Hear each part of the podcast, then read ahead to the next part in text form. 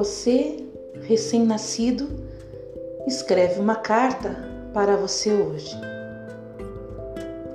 Oi, falo baixinho, quase sussurrando, porque não sei como começar uma carta assim. Eu acabo de nascer. Parece que os grandes que me cuidam medem tudo em horas e minutos. E eu estou surpreso como isso é apenas uma invenção, porque sinto tudo como uma grande avalanche. Há pouco tempo eu estava ali, dentro de um útero, guardado de tantas interferências em forma de som, luz, cor, cheiro riscos.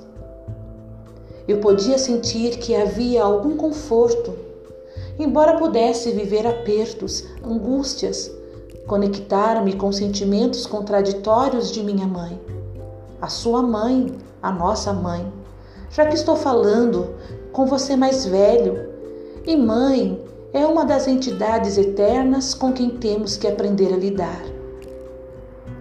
Desde o início, dos meus sentimentos, pude entender que a angústia é parte da existência de portar um corpo vivo. Não há como fugir disso, levar uma vida somente envolvida em leveza e paz. A angústia é parte. Eu não sou desde aqui, neste primeiro dia, muito diferente do que você é hoje. E é sobre isso que eu converso com você Imagino que você sinta muitas vezes que o jogo está perdido, que a biografia já deveria ter sido escrita de outra forma, que a história já está perdida para os seus erros. Eu olho para você e vejo um milhão de cenas condenadas nas rugas, nas manchas que vão aparecendo na pele, no cansaço, nos suspiros que você dá ao ver gente mais jovem cheia de possibilidades. Vejo isso aí e asseguro que é compreensível. Não foi fácil chegar até este ponto em que você está. Há, em qualquer história, a sensação de que a vida poderia ter tomado outros rumos, que a existência poderia ter sido diferente caso você tivesse a maturidade que tem hoje para fazer as escolhas que cada ontem cobrou. Eu vejo você às vezes fingindo para si mesmo que está tudo bem. Mas nós dois aqui, nesta conversa franca, podemos admitir logo de uma vez.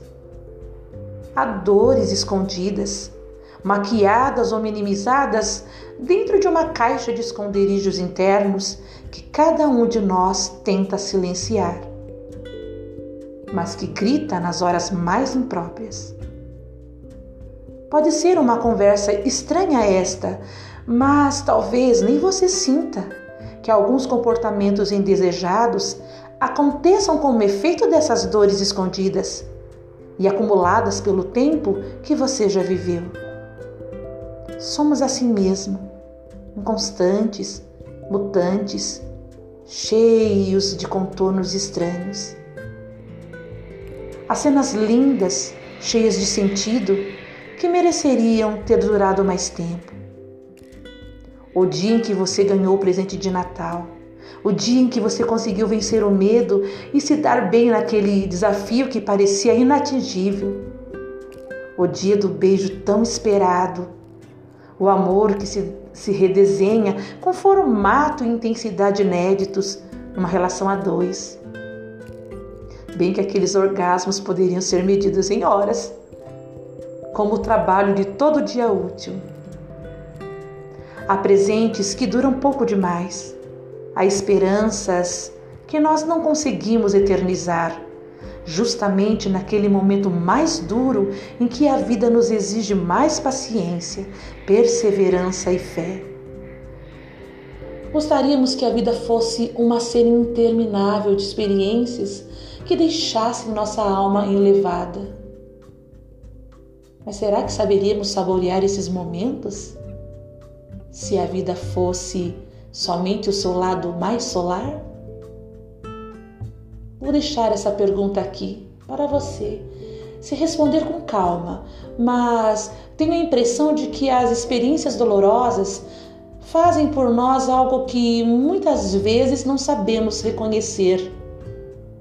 Doem e não são bonitas. O que as dores desenharam em sua pele? O que as delícias, compiladas em anos que já se foram, também puderam oxigenar em você? E esse é só o começo da nossa conversa. A história de uma vida é como um filme que não termina tão cedo. Tem enredo, personagens, cenários. Você é ao mesmo tempo o roteirista e o diretor do filme, tomando as decisões sobre a vida do protagonista e dirigindo a forma como as cenas vão se sucedendo.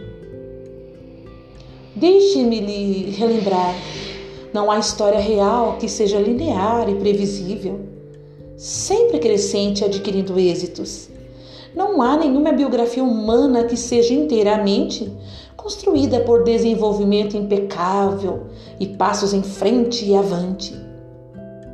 Em todas, absolutamente todas as histórias, há tropeços, erros inadmissíveis por si ou pelos outros, julgamentos que arrasam a autoestima, vontade de ser diferente, lágrimas de raiva, medo, tristeza.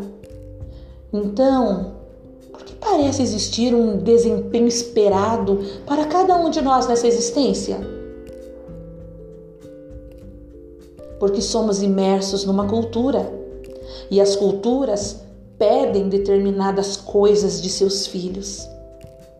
Não há nenhuma cultura humana que seja isenta do desejo de que as pessoas ajam de determinada maneira. E você veio em uma época histórica, dentro de uma cultura, e de uma cultura familiar, que lhe coloca alguns marcadores para você imaginar o que seja uma vida bem-sucedida. Repare, quando uma pessoa segue completamente os ditames de alguma cultura, sem sequer refletir se é este mesmo caminho que deseja trilhar, ela está vivendo a história da própria vida, sendo o personagem principal de um filme escrito por outra pessoa. Há sim muitos ganhos em ser aquilo que os outros acham que você deva ser. Você não será incomodado por ninguém ao ser taxado como estranho, vai ser reconhecido pela massa ao seu redor como alguém que faz o que deve ser feito. Mas você, em algum momento, sentirá o ardor de não ter a existência que seja coerente com quem você é. Quando escolhemos o roteiro que nos entregaram para viver, Estamos escolhendo pertencer a aquele grupo, ser acolhidos e legitimados por aquelas pessoas. Pertencer é uma das maiores necessidades humanas. Do outro lado desta montanha está o direito de eleger caminhos diferentes daqueles que trilharam para nós. Somos o tempo todo detentores do poder de dizer ao mundo: Ei, eu não sou a pessoa que você imagina que eu deva ser. Quando dizemos isso ao mundo, à cultura de onde viemos, acontece um climão à nossa volta que pode ter dimensões de um terremoto. Aqui, o medo é perder o amor de quem tanto fez por nós. Inclusive, há pessoas que fazem chantagens avassaladoras que chegam a fazer com que desistamos de ser nós mesmos. Esse é o processo da autonomia. Ser autônomo é o contrário de. E custa tanta energia quanto encontrar um centímetro quadrado de ouro em um quilômetro de garimpo. Ganhar autonomia, ser você mesmo e viver uma vida que escute as suas vozes internas mais sinceras e profundas é um processo que leva a vida inteira. Aqui, você já entendeu que vai passar o resto dos seus dias negociando entre a autonomia e o pertencimento, entre ser você mesmo e ser parte de um coletivo. Uma vida isolada, sendo apenas você mesmo, é a receita mais antiga para a solidão.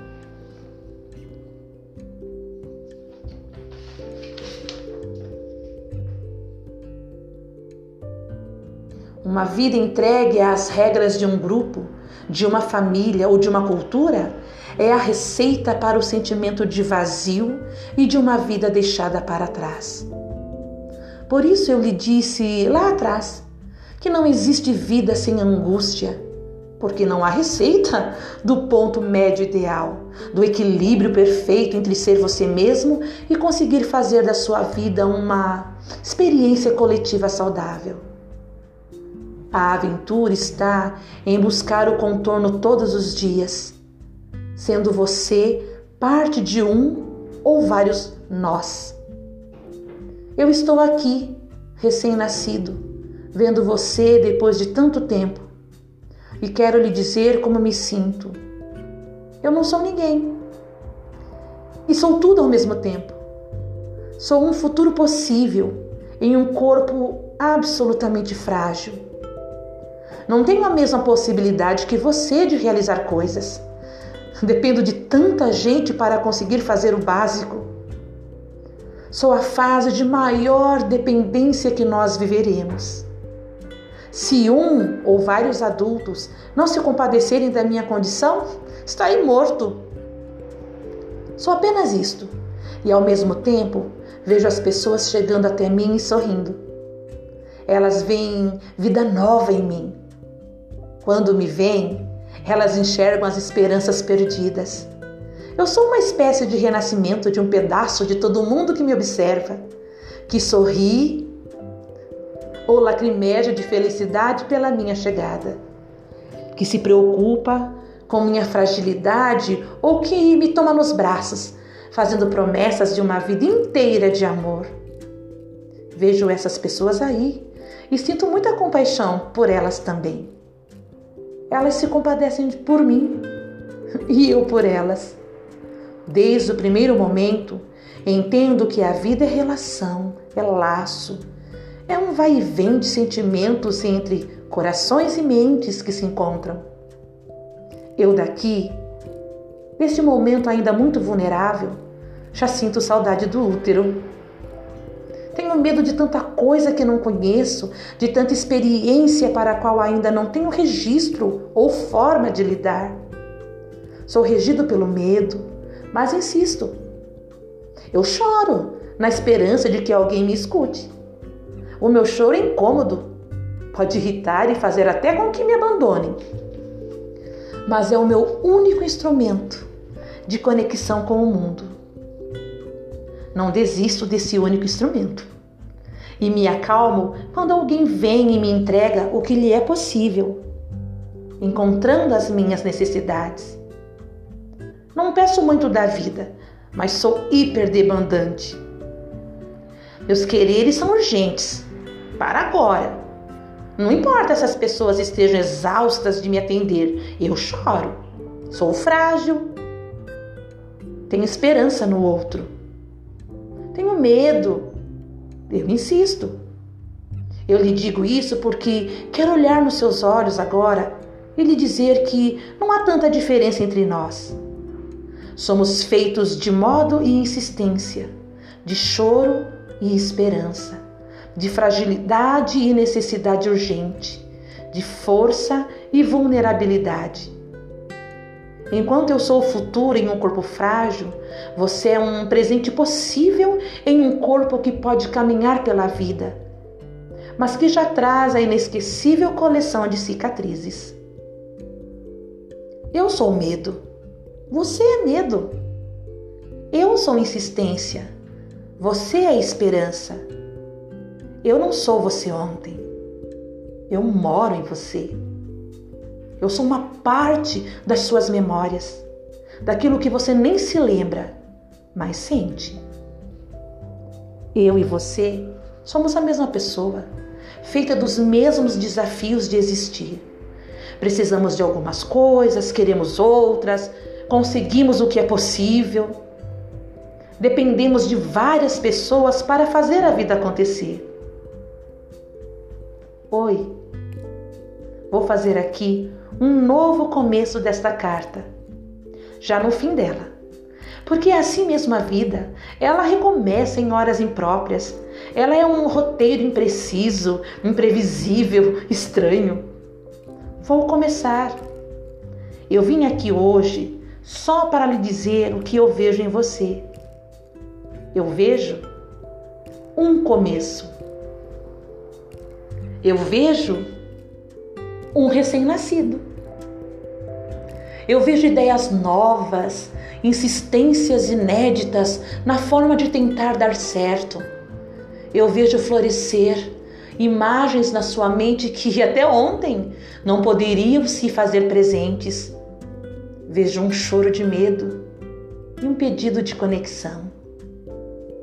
Vejo você iniciando um novo prólogo.